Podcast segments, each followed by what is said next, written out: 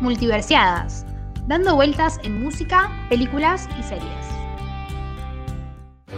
I can do this all day. She's not alone. I am Iron Man. Welcome to the real world. It sucks. You're gonna love it. It's Leviosa, not Leviosa. Hope it wasn't a mistake. Title of your sex tape. Title of our sex tape. Wait a minute. Wait a minute, Doc. Are you telling me that you built a time machine? Out of a DeLorean? That's what she said.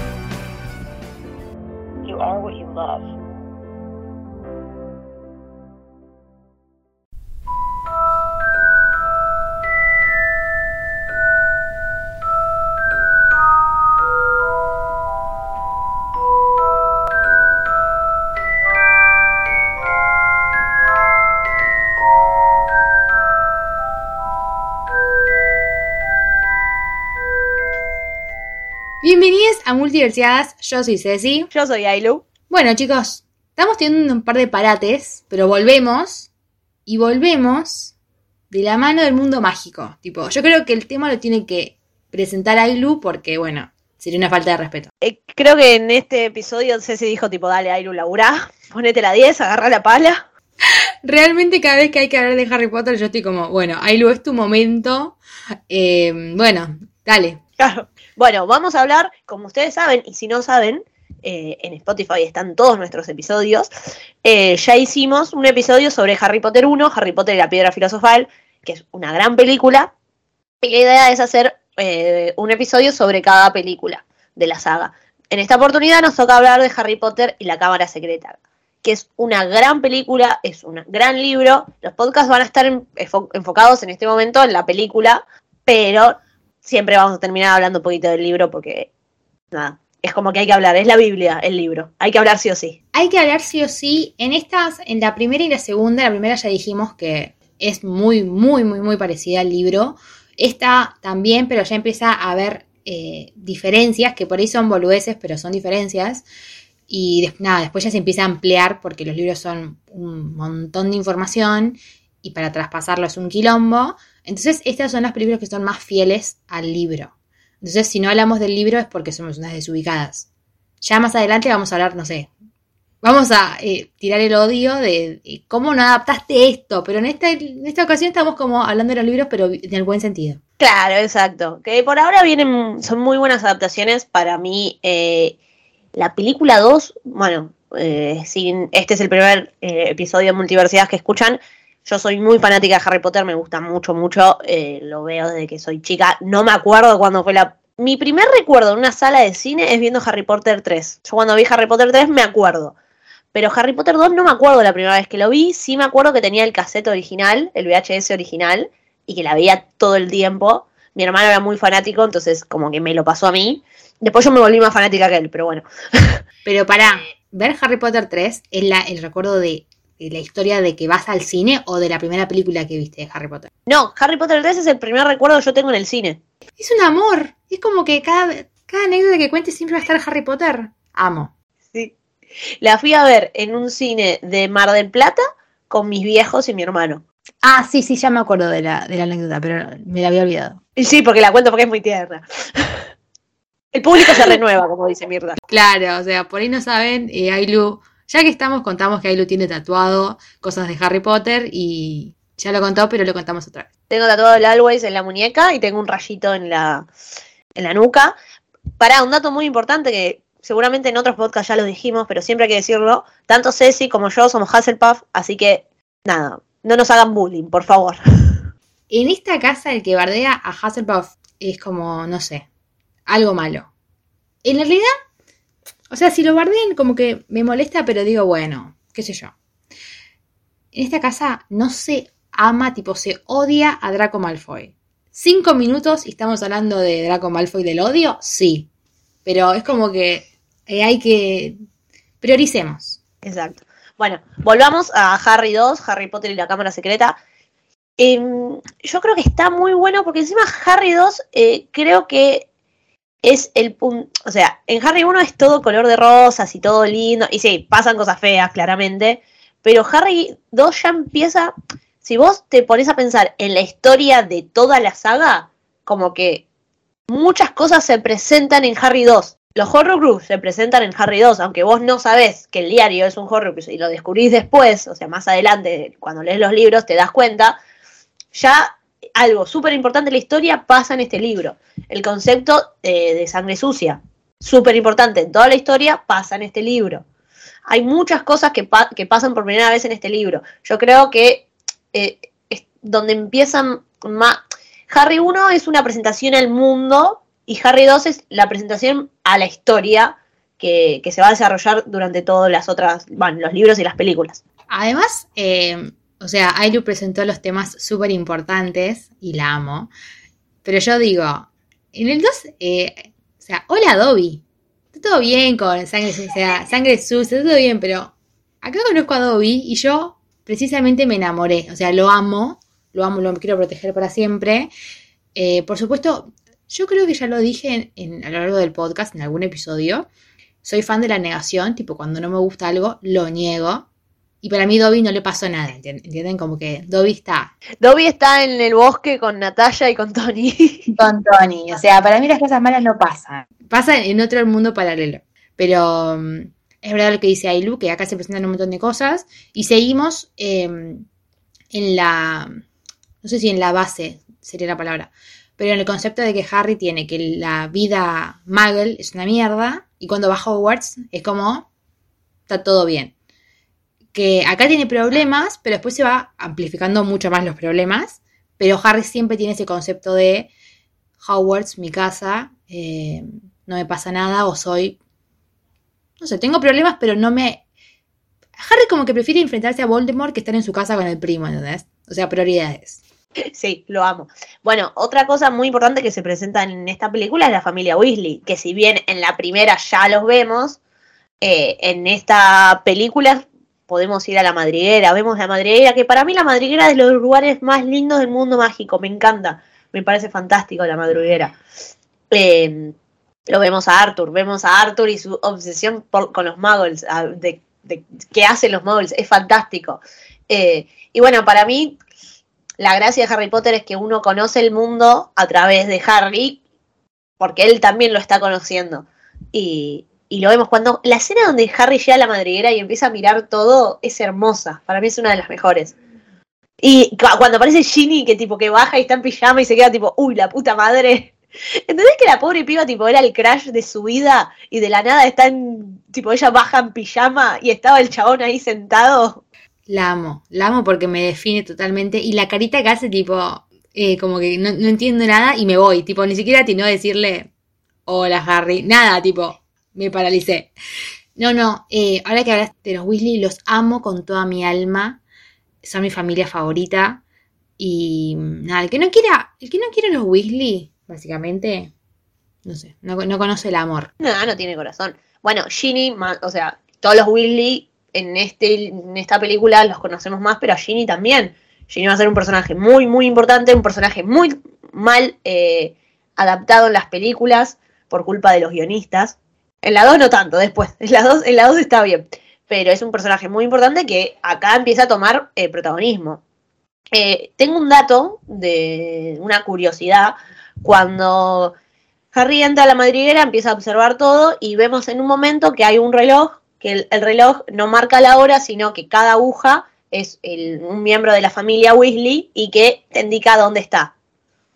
Y en ese reloj hay un error, porque eh, uno de los lugares donde pueden llegar a estar es el dentista, tipo dice dentista, dentes. Y eso está mal, porque los magos no conocen a los dentistas. Tipo, para ellos eso no existe.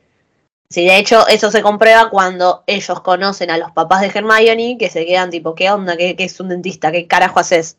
Eh, así que nada, eso es un error de la producción de las películas. ¿Ven? O sea, si ustedes quieren que los directores de, de cine, si quieren que haya alguien puntilloso, va a Ailu y te dice, che, eso está mal. Eh, me gusta el concepto de no ir al dentista. O sea, me- la verdad que me gustaría.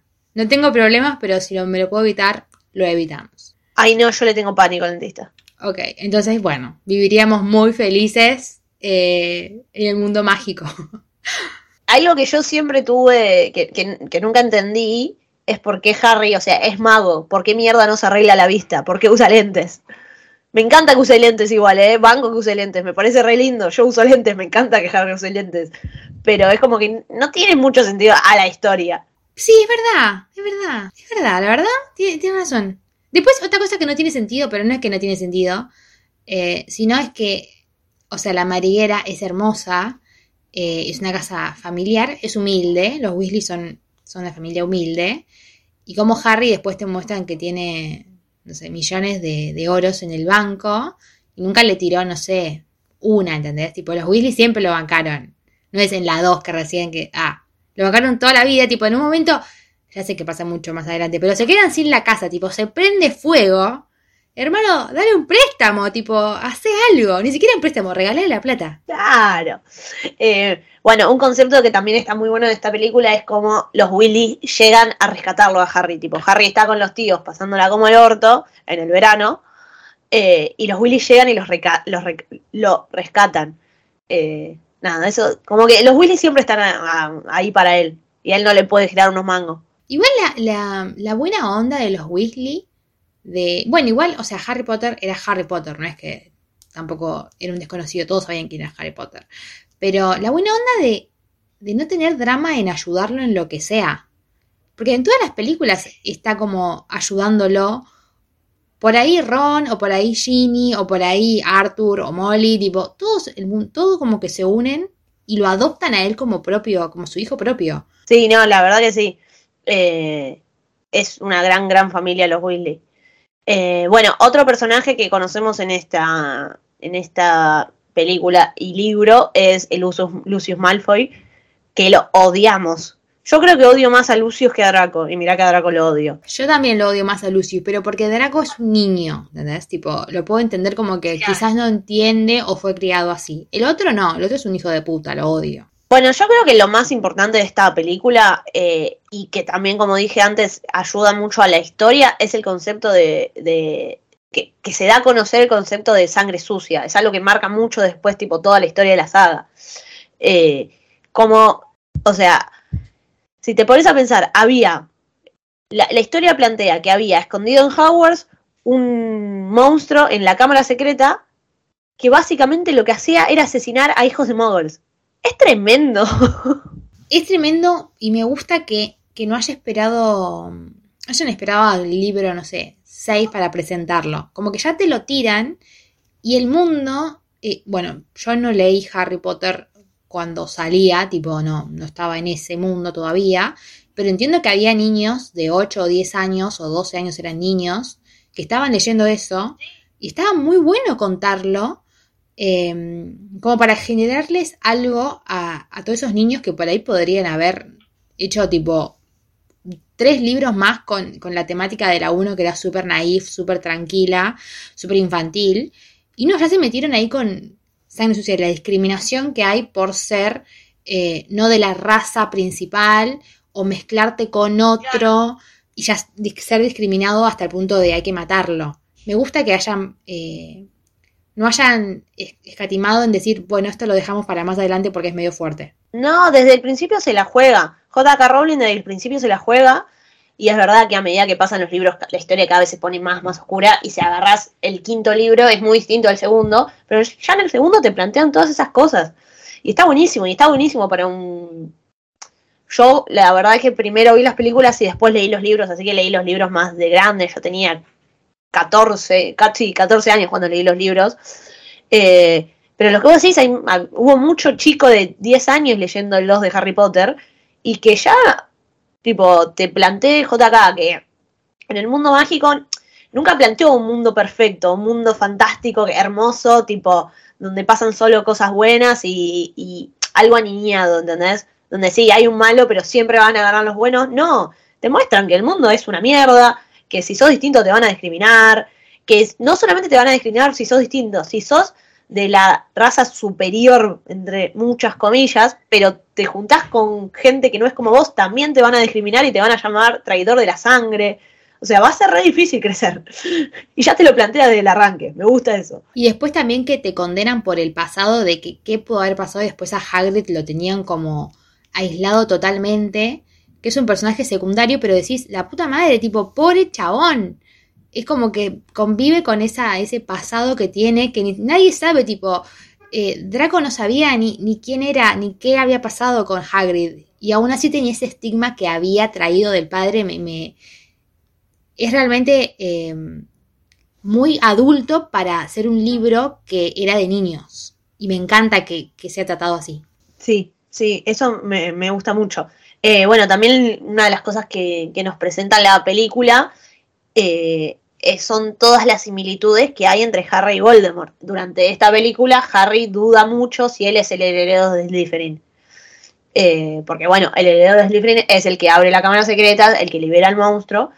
Y bueno, ya a, lo- a los primeros minutos de la película plantean esto, che, se abrió la cámara de los secretos. ¿Quién fue? Fue alguien que está en Hogwarts, o sea, el heredero de Slytherin está en Hogwarts. Y como Harry en una batalla con Malfoy, en un duelo con, con Malfoy, que en una clase, obviamente, no es que... Va, después más adelante sí se cagan a piñas de ellos solos, pero acá está justificado. Acá era una clase. Eh, él habla Parcel, que Parcel es la lengua de las serpientes, o sea, él habla con una serpiente y le dice a la serpiente, tipo, eh, che, no, no ataques a uno. Pero desde afuera se parecía como que Harry le estaba diciendo, che, ataca a, ese. Porque claro, no se entiende Parcel, es tipo una mezcla rara. Eh, entonces ya plantean eso. Y Harry duda, Harry duda mucho y hasta en un momento dice, che, ¿puedo llegar a ser el heredero de Slytherin? Porque él no conocía su pasado. Igual me gusta el concepto que, que tenía tipo el, el Golden Trio de que, nada, como que la cámara secreta la abre el heredero de Slytherin. Y ellos tipo, hay 25.500 personas que son de Slytherin. Y los tres dijeron, Draco, tipo, amo la obsesión, tipo, fija, fija, es él. Eh, me encantan, lo- me encanta que, que ya, tipo, yo a las películas las vi muy tarde y yo iba creyendo todo lo que iba pasando, no había leído los libros. Y yo estaba segura, yo estaba con ellos, tipo, es Draco, es obvio que es él. Yo estaba segura, la revivía. Me parece muy divertido que Ceci se acuerda, tipo, lo, lo que le, lo que pensó la primera vez que vio las películas. Porque yo no me acuerdo. Yo ni me acuerdo ni siquiera lo que pensé la primera vez que vi, tipo, las últimas. Como que, no sé, mi cerebro se perdió ahí. Pero Ceci sí se acuerda y está muy bueno eso. Ceci me decía durante las primeras películas, ay, shipeo a, Harry y a Hermione, shipeo a Harry y a Hermione. Y yo la quería matar. Este podcast absolutamente no me gusta porque es como que Ailu decide eh, exponerme totalmente. Igual, a- el punto, por ahí hay gente que la vio más tarde, o por ahí hay gente que lo shipea. Igual yo no lo shipeo. O sea, en ese momento como no sabía, yo decía, che, no sé a dónde shipear. Y Ailu me decía, sos boluda, tipo, date cuenta, hermana. Y yo estaba como, no sé. Em, de hecho, yo no había visto, en ese momento ni siquiera pensaba en la posibilidad de Harry Ginny. Yo estaba como, Ginny, ¿quién sos? Tipo, salí, hermana. La bancaba, pero nada. Y hay gente que shipea a Harry y Hermione. Y Hermione. Y por favor, les pido que vayan a terapia. Pero, no, no, yo en ese momento, como no sabía nada, estaba reviviendo y después terminaba la, la película. Y Ailu, como ella me insistió a verlas, después terminaba la película y yo le mandé un audio como de cinco minutos diciendo no entiendo esto, qué pasó con esto, no entiendo qué pasó, nada. Y Ailu estaba tipo, bueno, mañana cuando vea la próxima y me explicaba los detalles y seguía. Pero mm, tengo esa tengo como ese beneficio, poner que dice Ailu, de que me acuerdo más o menos las cosas que, que iba pensando cuando vi las películas. Boluda, ¿sabés que en las versiones eh, de España, tipo españolas, a Hermione le dicen Hermione? Porque los españoles pensaban que se pronunciaba Hermione y tipo JK más adelante dijo, che, no, se dice Hermione, tarado. Pero vos ves la película tipo doblada al español de España y le dicen Hermione. Ahora sí, tipo en HBO las puedo ver así. Sí, eh, no, bueno, en HBO está latino. Pero si yo una vez cuando fui a... Me fui de viaje y en el avión estaba Harry, estaba la última. Estaba Harry y, y las Reliquias de la Muerte parte 2. Y le decían Hermione, tipo, en el doblado era Hermione, porque hicieron la primera diciéndole Hermione y después no iban a cambiar, ¿entendés? Y es más, los gallegos, tipo, lo- los españoles que te hablan de Harry Potter, no te dicen Hermione, te dicen Hermione. Ay, pero mantuvieron, yo tengo mantuvieron el Hermione hasta la última película. Matame, o sea, quítame la vida, básicamente. No, no, no, no. Los españoles son otra, no sé. Manejan otra liga, porque todo traducen muy distinto a lo original. Acá también, cuando llegan cosas, hay algunos títulos que llegan traducidos que decís, perdón. Pero en España llega como más raro. No sé por qué. España es siempre un pasito más. Che, para, esto que vos decías, que te acordás lo que pensaste cuando estabas viendo, ¿dudaste de Hadrid en algún momento? Porque en una parte de la película eh, todos empiezan a sospechar que Hadrid es el que abrió la Cámara de los Secretos. ¿Por qué? Porque la Cámara de los Secretos era la segunda vez que se había abierto. Ya se había abierto en eh, hace como 50 años, cuando Hadrid estaba en el colegio, y lo habían acusado a él, porque él estaba, tenía como un monstruo, era bueno, to- toda una situación media confusa, pero cosa que a él lo expulsaron, le rompieron la varita, y nada, como que nunca se aclaró mucho esa situación, tipo, lo, lo expulsaron y a la mierda. Yo, la verdad, que creo que nunca dudé de Harry, de Hagrid, pero no, no sé. Vos viendo, dijiste tipo en algún momento, che, ¿puede ser él el malo? Yo no, pero porque estaba 100% convencida de que era Draco. O sea, yo me creí el cuento de ellos, tipo, es Draco, evidentemente. Y después cuando la película me iba diciendo, che, hermana, no, fue como, ah, ok, pero no, no, no, no. Yo, yo estaba con ellos. Lo que ellos, o sea, creyeran, yo estaba como, sí, es, recontra para ahí. Y nunca me tuve a pensar, che, estos son pibes de segundo que no entienden nada. Cecilia, analiza tu propia hipótesis. No, yo estaba como, debe ser, lo, debe ser lo que los pibes dicen, tipo, debe ser. Claro, debe ser eso. Igual el que es Ron, eh, son Ron y Harry. Hermione como que al principio no está como, che, ustedes dicen que es Draco simplemente porque tipo les caiga mal. Después duda igual Hermione. Pero eh, bueno, ellos tienen la teoría que es Draco, entonces para sacarse la duda, es una gran escena de la película que es cuando toman la poción multijugos. También se presenta la poción multijugos en este libro que se va a tipo. también va- es un gran eh, elemento que lo vemos en varios, varios libros más adelante, en el 4, en el 7. La poción multijugos es muy importante. Y se presenta en el 2. Che, boluda, el 2 también es tipo. La introducción a la historia es en el 2. La, el, la- el 1 es la introducción al mundo mágico. Lo acabo de descubrir, nada. 20 años después estamos cayendo en cómo, cómo se creó tipo las películas y los libros. Amo. Eh, igual, yo, yo no sería un buen personaje de película porque o, o sería la muy boluda o sería como, me agarraría a ataques como así como venganza. Pero Hermione con lo viva que era, cuando Draco le dice tipo sangre sucia, no sé, saco algún truquito de la galera y... Ah, le tiraba la bada cadáver ahí de una, tipo, pum. Pero no, eh, como que haría algo, ¿entendés? Tipo, O sea, el personaje de Hermione a lo largo de las películas y de los libros evoluciona un montón. Y al principio te la muestran como. Es una nena, y es una nena que eh, no es de ahí. Y, y eso se lo hacen saber siempre a Hermione. Tipo, si bien ella, eh, cuando llegó a Hogwarts, ya sabía todo porque se la pasó estudiando para ir preparada, se sigue sintiendo como medio fuera de lugar. Porque no es como Ron que se crió en el mundo mágico. Entonces, el otro pelotudo de Draco le dice de la nada, delante de todos, sangre sucia, y es bastante fuerte. Y por eso ahí estamos muy agradecidos de que esté Ron ahí cerquita para ayudarla, porque Hermione sí se la rebancaba y no necesitaba a nadie, porque la verdad es que no necesitaba a nadie. Pero a mí me parece lindo que también la muestren eh, como un poco débil en ciertos aspectos, ¿entendés? Tipo, no era perfecta en todos los aspectos. Que en las películas la hacen mucho más perfecta de lo que es en los libros. Principalmente porque la. O sea, de Hermione hace Emma Watson, o sea, es perfecta. estaba esperando esa comparación porque ya sabía que se venía tipo Emma Watson, la perfección del mundo. Es perfecta, boluda. Eh, no, pero ponele, hay, hay mucha gente en Twitter, muchos fanáticos de Harry Potter que, dice, que, están enojados con... Ah, no enojados, pero critican un poco eso, porque es verdad que muchos momentos o muchas frases que en la película, tiene, que en los libros tienen otras personas, en las películas se la dan a Hermione. Una de esos es en esta película cuando eh, al principio que están en el callejón de Avon, que están comprando los libros, que ahí cae Malfoy, eh, padre e hijo, y nombra a Voldemort.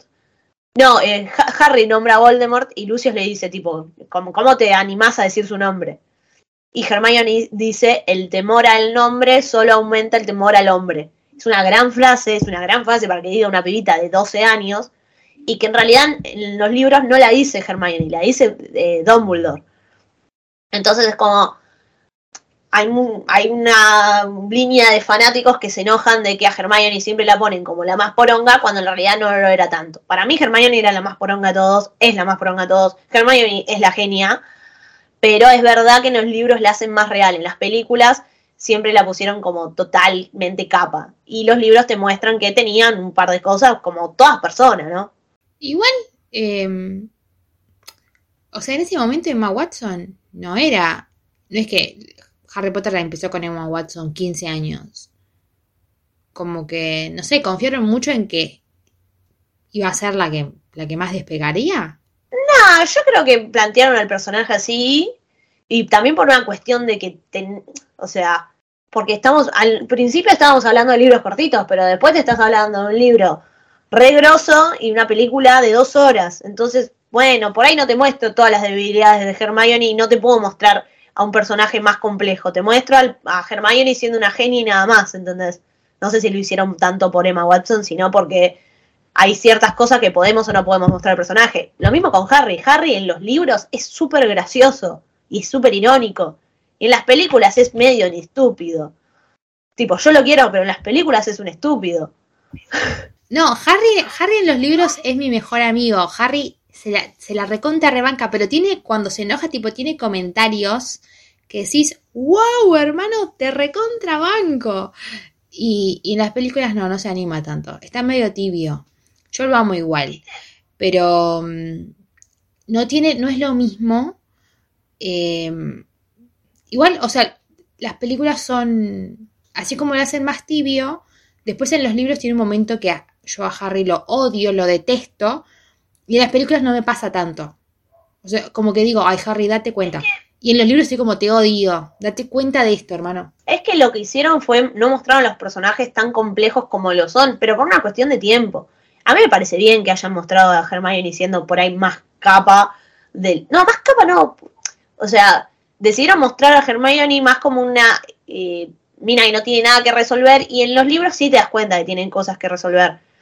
Para mí está bien. eh, a mí no me molesta la adaptación de Hermione. Para mí Hermione está bien adaptada, pero sí te puedo admitir que hay muchas frases y muchas cosas que en los libros se resuelven de otra manera que se lo dieron para resolver a Hermione en las películas.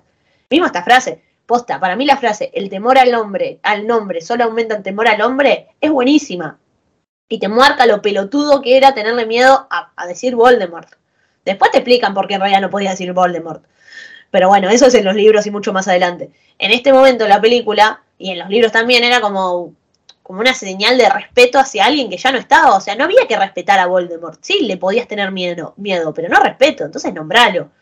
Y para mí algo muy piola que Harry siempre hizo es que siempre lo nombró. Me quedé pensando en lo que dijiste de la frase, que es una frase que ni siquiera la digo yo en este preciso momento porque no me da el, el lenguaje, tipo, no, no podría decirlo, lo diría de otra manera. Y es verdad que es medio raro que lo diga una niña que... Por más inteligente que es Hermione, seguía siendo una niña, ¿entendés? Raro. Bueno, raro, pero no importa, tipo, con esa cara, como que un plano de la cara de, de Emma Watson ya está como, bueno, está bien, sí, sí. Habla en parcel también. Claro. Otra cosa que nos presenta esta película es el temor que le tiene Ron a las arañas, que también es algo que lo vamos a ver durante toda la saga. Es fantástico. Ron era, eh, no sé, como que cada rato le pasaban cosas que, que se quería matar, pero mm, lo, lo banco mucho. Me representa totalmente, porque es el que llegó a Hogwarts eh, por ser eh, hijo de magos, pero que no la tiene muy clara. Como que está como, es el más niño, es el más niño de todos. Harry era niño, pero tenía un pasado que decís, oh, ya como que tuvo que madurar un poco. Hermione, bueno, ya es una adolescente. Y, y Ron es el que es niño. El que da su mente con, con lo que aparenta ser. Sí, y en esta película yo creo que crece mucho. Eh, pobre, se le rompe la varita al principio de la película y no, la, no se la cambian durante todo el año, pobre pibe. Harry, comprarle, sé buena onda. ¿Por qué? Mierda, no le compraste una varita a tu mejor amigo. Nada, en, en esta peli también lo vemos como hermano preocupado con Ginny y es muy tierno eso. ¿Ves? Yo ahí no shipeaba, yo ahí no, no, no me pasaba absolutamente nada con Ginny. O sea, no quería que le pase algo malo, por supuesto. Pero como que si era Ginny o era otra persona, yo estaba como igual de preocupada. No es que me afectaba que sea una Weasley. No sé si está bien lo que estoy diciendo. Me cancelan ahora. Yo tampoco, tipo, en ese momento no, no, no, no, no, no me importaba. Yo a Ginny después la quise mucho más adelante. Eh, pero bueno, en esta película, pobrecita, encontró un diario que la psicopatió, la hizo inscribir cosas con sangre, la hizo petrifi- no petrificar a gente, pero la usó de cómplice para hacer un montón de cosas horribles. Eh, es difícil. Eh, bueno, algo muy importante de este libro justamente es... Sí, no. Todo, todo, eso le pa- todo eso le pasó en el primer año. Yo no vuelvo nunca más a Hogwarts. Tipo, ya está. No sé, soy otra cosa. Soy granjera, pero no vuelvo más. Claro, y encima tipo uno después se olvida, ¿viste? Lo que, pero a le pasó algo re feo. O sea, los tres están re dañados, tendrían que estar re dañados y re tipo mal con su psiquis por todo lo que le pasó. Pero Ginny la pasó como el orto, o sea, la mina se encontró un diario, empezó a escribir en el diario porque sí, y Voldemort, el mago más tenebroso de todos los tiempos, va, el recuerdo de Voldemort en realidad, pero igual, el recuerdo de Voldemort la psicopatió para hacer un montón de cosas. Es tremendo. Po- Posta que este, es tremendo. Eh, el diario de Tom Riddle me parece como recurso es buenísimo. O sea, ¿entendés que Voldemort cuando estuvo en el colegio, hace 50 años, en el momento de Harry II, ¿no? Hace 50 años, eh, él había liberado al, al monstruo de, de la Cámara de los Secretos, que es un basilisco, y el basilisco mató a una hija de Muggles. Entonces, nada, se armó alto bardo, ahí fue cuando todo el mundo pensó que había sido Hagrid, a Hagrid lo echaron, eh, y Voldemort se dio cuenta que no podía volver a abrir la Cámara de los Secretos, ¿por qué? Porque ya estaba Dumbledore por ahí y Dumbledore estaba sospechando de él. Entonces él dijo, bueno, voy a escribir, voy a como eh, guardar el, mi recuerdo, mi mente de los 16, a- eh, 17 años, 16, 17, no me acuerdo, en un diario para que más adelante yo pueda volver a Hogwarts a través de ese diario y alguien más pueda ayudarme a eh, hacer lo que él quería hacer justamente, que era desatar al, al monstruo y que mate a todos los hijos de Muggles. Que no era un pensamiento que tenía eh, Voldemort igual, era un pensamiento que tenía Salazar Slytherin. Salazar Slytherin pensaba que los hijos de Muggles eh, no eran dignos de estudiar. Básicamente se pensaba él como una raza superior y que si sos hijo de Muggle, nada, no, no podés estar acá, tipo, sos, sos un pelotudo. O sea, muy choto. El pensamiento mu- muy, muy choto, no, no hay nada que lo justifique. Eh, los Slytherin, el, ah, no, los Slytherin. Salazar Slytherin era una persona mega de derecha, tipo. O sea, hay que decirlo, hay que decirlo. No sé si todos los Slytherin sería muchísimo decir que todos los Slytherin, porque no lo voy a decir tampoco. Pero podemos poner un porcentaje. Lo vamos a poner. Ponemos un 10%, son todos de derecha. Ahora dicen, sí, somos de derecha. Y yo tipo, cancelado. Ron lo dice, todos los magos tenebrosos salieron a Slytherin. Yo no digo que todos los Slytherin sean malos, pero sí que todos los malos son Slytherin. Listo. Esa es la frase que, ¿ves? Hermione andaba diciendo el poder, el miedo, y nosotros tipo, los malos son Slytherin, punto. No, pero definitivamente serían. eh, los Slytherin sí serían de derecha. Tipo, votarían a Trump. Claro, Bolsonaro. Ah, esto se convertía en un programa político. Pero, salgamos. Pero eh, a lo que vamos es que yo estoy muy orgullosa de ser Hufflepuff. Igual salía Slytherin y me mataba. Personalmente, personalmente no me veía en Slytherin, pero por suerte no. Igual los Slytherin los bancos, o sea, está todo bien. No, no nos sigan si hay alguien en Slytherin, sigan escuchando Multiversiada, por favor. Sí, por favor. Nah, igual es una gran casa de Slytherin. eh, O sea, es, es entretenido y la historia en sí pasa gracias a ellos. Y yo te digo, no todos los que están en Slytherin son malos. Otro personaje que se introduce en este libro es el ministro de magia. El ministro de magia también es, es un digno político de Argentina que no hace un carajo, que se deja llevar por la gente lo que dice a, a otra persona de poder. Lo odio al ministro de magia. El ministro de magia es un tarado que en este libro quiere, tipo, eh, lo, lo echa a Dumbledore, o sea, hace todo mal. Realmente todo lo que hace es mal. Y bueno, aparece por primera vez en este libro y después es un personaje muy importante en el tercero, en el cuarto y en el quinto libro más que nada. En el quinto tiene un papel bastante protagónico. Eh, pero bueno, es tremendo como los rumores también son bastante importantes en, este, en, esta historia, ¿no? Como que en un momento todo el mundo decía, tipo, no, Harry es el heredero. Y es tipo. Creo que también lo que plantea JK eh, es que, si bien están asesinando gente y todo, sigue siendo tipo un colegio, ¿entendés? Un colegio donde hay rumores y los rumores son tan importantes eh, para la vida de ellos que hasta en un momento mismo Harry empieza a sospechar, tipo, che, soy malo, soy Slytherin, ¿qué pasa? O sea, como que les genera esa preocupación de cuando salió que él era Gryffindor. Viste que el sombrero le había dicho, che, puede ser cualquiera. Y realmente, o sea, yo no, no pensaba que. Yo estaba igual de confundida que él cuando él decía, che, yo soy Slytherin. Yo estaba como, ¿sos Slytherin? No, no, no podía entender lo que estaba diciendo Harry. Pero mm, me, me encanta este libro porque mete estas cosas. eh, de como que el tipo tampoco era un niño, no sabía ni qué carajo era, ni como de aprender a conocerse y entender que, que había rumores a la...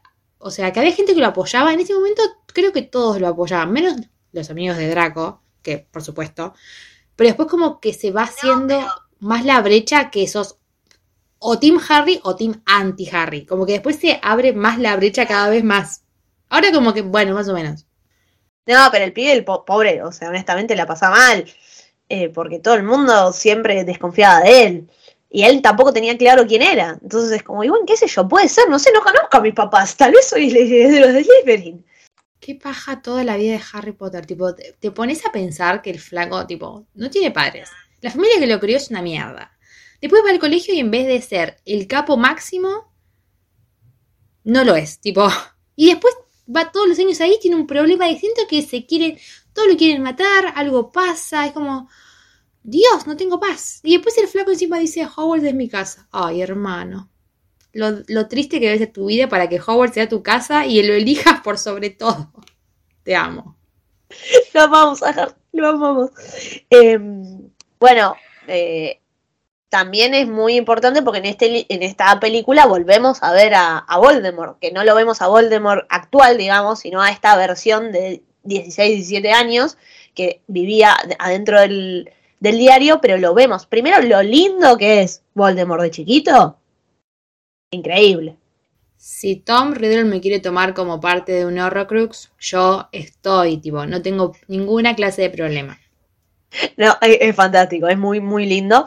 Eh, toda la escena final de la pelea, eh, no de la pelea, más que nada cuando Tom le dice a Harry, eh, es muy bueno. Porque Harry y Tom habían tenido como un encuentro, porque en un momento Harry tiene el diario cuando Ginny se harta y tira el diario, Harry lo encuentra y empieza a escribir ahí, entonces empieza a hablar como con, como con Tom. Y, y después al final de la película vemos a Ginny casi muerta en la Cámara de los Secretos y Harry, o sea, entra Tom y Harry le dice, Tom, ayúdame. Harry ahí no se daba cuenta que Tom claramente que si estaba ahí era por algo. Tipo, chabón, ¿no te das cuenta que si la otra se está muriendo y él aparece seguramente él tenga algo que ver? La inocencia de un niño, tipo, él no, le faltaba encontrar la pieza de rompecabezas, no, no entendía. Yo también en ese momento, bueno, yo, yo era Harry básicamente, yo confiaba en cualquier persona, pero mm, no es verdad que no, no se daba cuenta. Tiene esos momentos de inocencia, porque sigue siendo un niño, pobrecito. Y me gustó que se lo explicó hasta tipo con un holograma, o sea, le puso Tom Marvolo Ryder, giró y dice, I am Lord Voldemort. Y es como, oh, ahora entendí. Y ahí como que eh, le cayó la ficha y dijo, ah, vamos a tener que pelear, me parece, no me vas a ayudar en esta. Claro, no me vas a ayudar, te voy a tener que pelear. Bueno, ahí Harry se enfrenta al basilisco, eh, que es muy bueno que se enfrenta al basilisco con la ayuda del ave fénix de Dumbledore. Y Dumbledore le manda. Es genial, la ayuda de, Vol- de Dumbledore es fantástico. Le manda al ave fénix y le manda al ave fénix con el sombrero seleccionador. Es muy bueno porque Tom se le cae de risa cuando llega eso. Le dice, tipo, eso es lo que te manda tu querido Dumbledore. O sea, un ave de mierda y un sombrero. Pero lo bueno es que el sombrero seleccionador tiene un truco. Porque si vos sos un verdadero Gryffindor, vas a poder sacar la espada de Gryffindor de adentro del sombrero seleccionador. Entonces Harry usa la espada de Gryffindor, ahí Harry descubre que verdaderamente es Gryffindor, porque si no, no podría, y mata al basilisco. Primero, el ave de, el ave fénix, Fangs, ¿no? No me acuerdo cómo se pronuncia el nombre. O, o Fuchs, o. Bueno, vamos a ponerle el ave. el, el ave fénix le, lo, deja ciego al basilisco, entonces la verdad que le da una mano importante. O sea, la ayuda que mandó Dumbledore, Dumbledore siempre te manda la posta. Aunque vos digas, tipo, ¿qué carajo? Él sabe lo que hace. Si hay alguien en el universo de Harry Potter que sabe lo que hace, es Albus Dumbledore. Eh, bueno, lo ayuda a Harry y bueno, así termina matando al basilisco. Después Harry se ilumina, no sé cómo, pero agarra un colmillo de basilisco y tipo rompe el diario. ¿Y qué? Raro, ¿entendés? Tipo, raro que el pibe de repente agarre el colmillo y diga, ay, vamos a hacer esto porque esto seguramente me hace ganar. Tipo, permíteme decir raro. Nadie, nadie, le, nadie le dijo, ni tampoco le dijo, ay, no agarres el colmillo. No, o sea, de repente él dijo, ah, vamos a hacer esto. Bueno, eh, sí, sí, es un poco raro, pero así Harry destruye el diario, por lo que destruye el primer Horrocrux, que eso lo vamos a descubrir más adelante, pero entendés que en este libro se destruye un Horrocrux. Es re importante este libro. Y después el pibito tipo, en segundo año ya hizo eso, ¿entendés? Es muy bueno. Y después tienen que volver a ese lugar para que veamos cómo Ron y Hermione chapan. Este lugar es mágico. Igual para, Ron y Hermione chapan ahí en las películas. En los libros chapan en otro lado. Perdón. La cosa. En mi mente chaparon en un montón de lugares. Qué, qué poco que me mostró la película, loco. Y después me hace muy mal que cuando hicieron, ya lo analizamos, si no lo vieron, vayan a verlo, el, el, especial que hubo por los 20 años, el sufrimiento que tenían esos dos por besarse. Dale, hermano, dale. Dale, tan mala ibas a pasar por chaparte a Emma Watson. Daniel era horrible y la actriz de Ginny no dijo nada, ¿entendés? Tipo, no me acuerdo cómo se llama la actriz que hace de Ginny. No dijo nada. Tuvo que bancarse ese flaco que no sabía ni, ni qué hacer. ya, vamos, ya vamos a llegar al sexto, a la sexta película y a ver del chaple entre Harry y Ginny que deben ser uno de los peores chapes de la historia del cine. y mirá que yo a Harry y a Ginny los shipeo, pero ese chape es horrible. Yo, yo quise que me guste ese chape, ¿entendés? Tipo, yo estaba como, ah, sí, y es como, no, es muy feo. Bueno, para, para seguir hablando, ir cerrando eh, esta película, eh, después vemos como Harry libera a Dobby. Dobby descubrimos que es el elfo doméstico de los Malfoy. Harry le regala una media y libera a Dobby y es una escena muy muy tierna. Eh, después Lucy le quiere tirar tipo un maleficio a Harry. Lucy le quería tirar un, un maleficio un nene de 12, o sea. Y lo peor es que Dobby tipo lo defiende y lo deja así chiquito. Fantástico. Un claro ejemplo de que Lucius eh, era de derecha. Ah, la mía seguía, tipo, seguía en esa. Eh, definitivamente. Eh, bueno, amiga, no sé si querés nombrarla, si tenés alguna escena favorita o querés decir algo más sobre esta peli. Mi escena favorita la acabas de decir, que es cuando Dobby es liberado. Me encanta esa escena. Y si tengo que agregar otra, es cómo los chicos se dan cuenta eh, de que Hermione era una genia y que ella tenía la solución porque ella fue petrificada y toda esa escena de darse cuenta de ¡Ah! Hermione es una genia, me encanta. A mí me gusta mucho que Hermione tipo resuelva todo hasta estando petrificada, ¿entendés? Tipo, ellos lo van a ver, está Hermione petrificada, descubre que tiene algo en la mano y es como, ah, ella sabía todo y tenía un espejo, ¿entendés? Tipo, la mina tenía el espejo. Ah, qué genia, es una siempre salva todo. Eh, yo tengo dos escenas favoritas. Una que para mí es de las mejores escenas de toda la saga, que es cuando están en la clase de transformaciones y Hermione le pregunta a McDonald, che, ¿qué carajo es la Cámara de los Secretos? Y ahí McDonald explica que es la Cámara de los Secretos, o sea, explica todo la historia de los fundadores de Hogwarts, que para mí es alta historia esa. Básicamente decía que los fundadores de Hogwarts vivían todos felices y contentos, hasta que Slytherin empezó a decir tipo, che, no, los hijos de Mogul no pueden venir, los hijos de Mogul no pueden venir. Entonces los otros le dijeron, che, calmate, facho de mierda, te tenés que ir. Va, no, en realidad él solo dijo que me voy.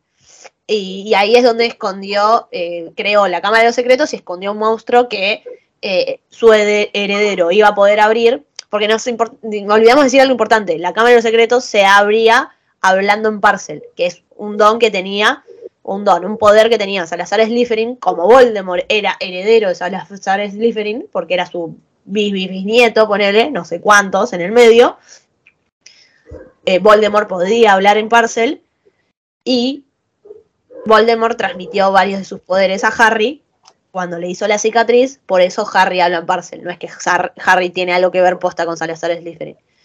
Bueno, toda esa escena donde McDonald explica todo esto me parece fantástica. Y también me gusta mucho la escena eh, final cuando están eh, comiendo en el gran salón y cae Hermione y después de ser tipo despretificada, no sé cómo se dice. Y, cae Hermione y se abraza con Ron y la carita de incomodidad los dos. Va, no se abraza con Ron, se abraza con Harry y con Ron no, y se miran y se dan la mano. Y ahí, para mí, ese es el inicio tipo del romance de ellos dos. Cuando no se van a abrazar, tipo, ¿por qué no se abrazan? Si al- a Harry lo abrazó. ¿Por qué? Porque a Harry lo abrazó porque era el hermano y a Ron le pasaba algo más, por eso no se abrazaron. Y esa escena me parece muy linda. Y después cuando llega Hagrid y todos lo aplauden a Hagrid, fantástico. Eh, esa escena es fantástica. Yo no supe entender en ese momento lo que estaba pasando de por qué no abrazaba a Ron. Tipo, yo dije, bueno, no lo abrazo porque no tiene la confianza. Y con Harry tenía y como que yo decía, ah, sí, al ship, no, no entiendo para dónde shipear. Pero claramente era que no lo abrazó porque no, no, había como otra tensión, que con Harry era como, ah, hermano, bro, tipo, no pasaba nada. Y con, y con Ron era como raro. Como que no sé qué pasa, pero es raro. Y yo no lo supe ver en ese momento. Exacto, muy bien. Eh, no sé si querés decir algo más o podemos ya pasar a la parte donde nosotras religiosamente en todos los podcasts, no importa de qué estamos hablando, encontramos la manera de meter a Taylor Swift. Porque Taylor Swift es como tipo nuestra Jesucristo, no sé. En esta oportunidad, Ceci eligió. ¿Qué canción elegiste, Ceci?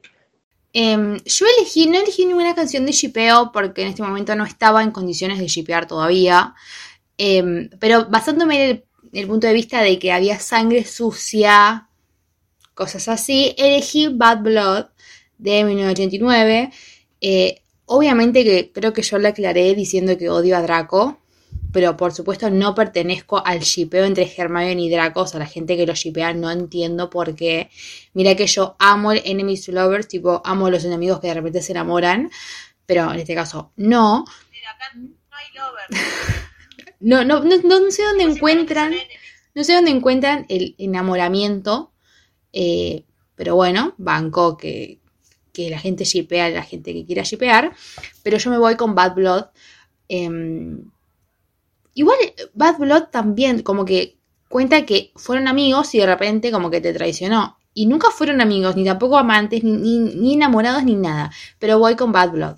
Me gusta, me gusta Bad Blood, tipo, si hay algo muy importante de esta película es la sangre. Así que me parece muy bien.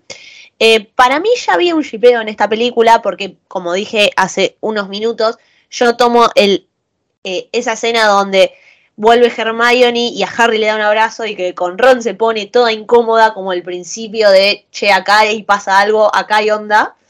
Yo ya tomo eso, eh, para mí eso es eh, la, tipo, el, la prueba de que entre ellos va a pasar algo.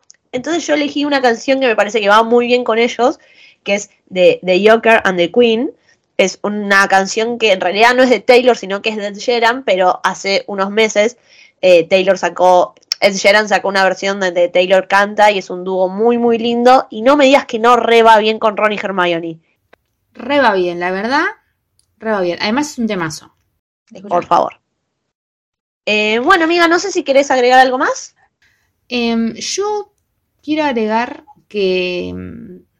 Ah, que quiero que los Weasley me adopten, básicamente. Yo también. Y con eso creo que nos vamos a despedir. Em, pero antes vamos a decir primero nuestras redes sociales para que nos puedan decir, hermana, soy de Slytherin, hermana, no sé, banco a Draco y Hermione. o- no sé, haga, de lo que ustedes quieran decirnos, los, nos lo dicen. A mí en Twitter me encuentran como C González, C-E González, las dos veces con Z y una Z más al final. Y en Instagram como C Cinefiladoc, en donde nada, cualquier cosa que me digan, voy y la contesto. O sea, les contesto, no es que los voy a dejar ahí clavados. Tipo, aunque me digan que aman a Draco, no, no tengo problema. Claro, vayan a seguirla a Ceci a Instagram porque en un confuso episodio Ceci se volvió influencer. Así que vayan a seguirla a Instagram porque sube contenidos todos los días, el contenido está muy piola, va a funciones de prensa, hace reseñas, así que nada. Eh, a mí me pueden encontrar tanto en Twitter como en Instagram como Ailulo Yácolo. Honestamente no le doy mucha bola, pero cualquier persona que me habla le voy a contestar, eh, a no ser que me agreda por ser Hasselhoff, que me ha pasado. Ay, pero ¿por qué te agreden? No sabía. No, no, nadie me agrede de verdad, pero me han hecho bullying por ser Hasselhoff, sí, tipo.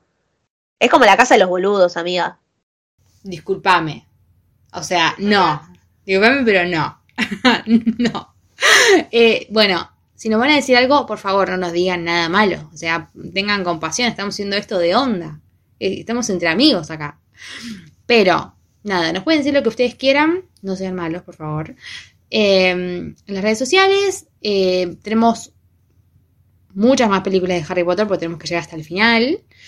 Eh, estamos en semana de Animales Fantásticos, así que no sé si están haciendo un rewatch o tienen ganas de escuchar cosas de Harry Potter para llegar manijas, así que bueno, háganlo. Y con eso nos despedimos. Hasta el próximo Multiversidades.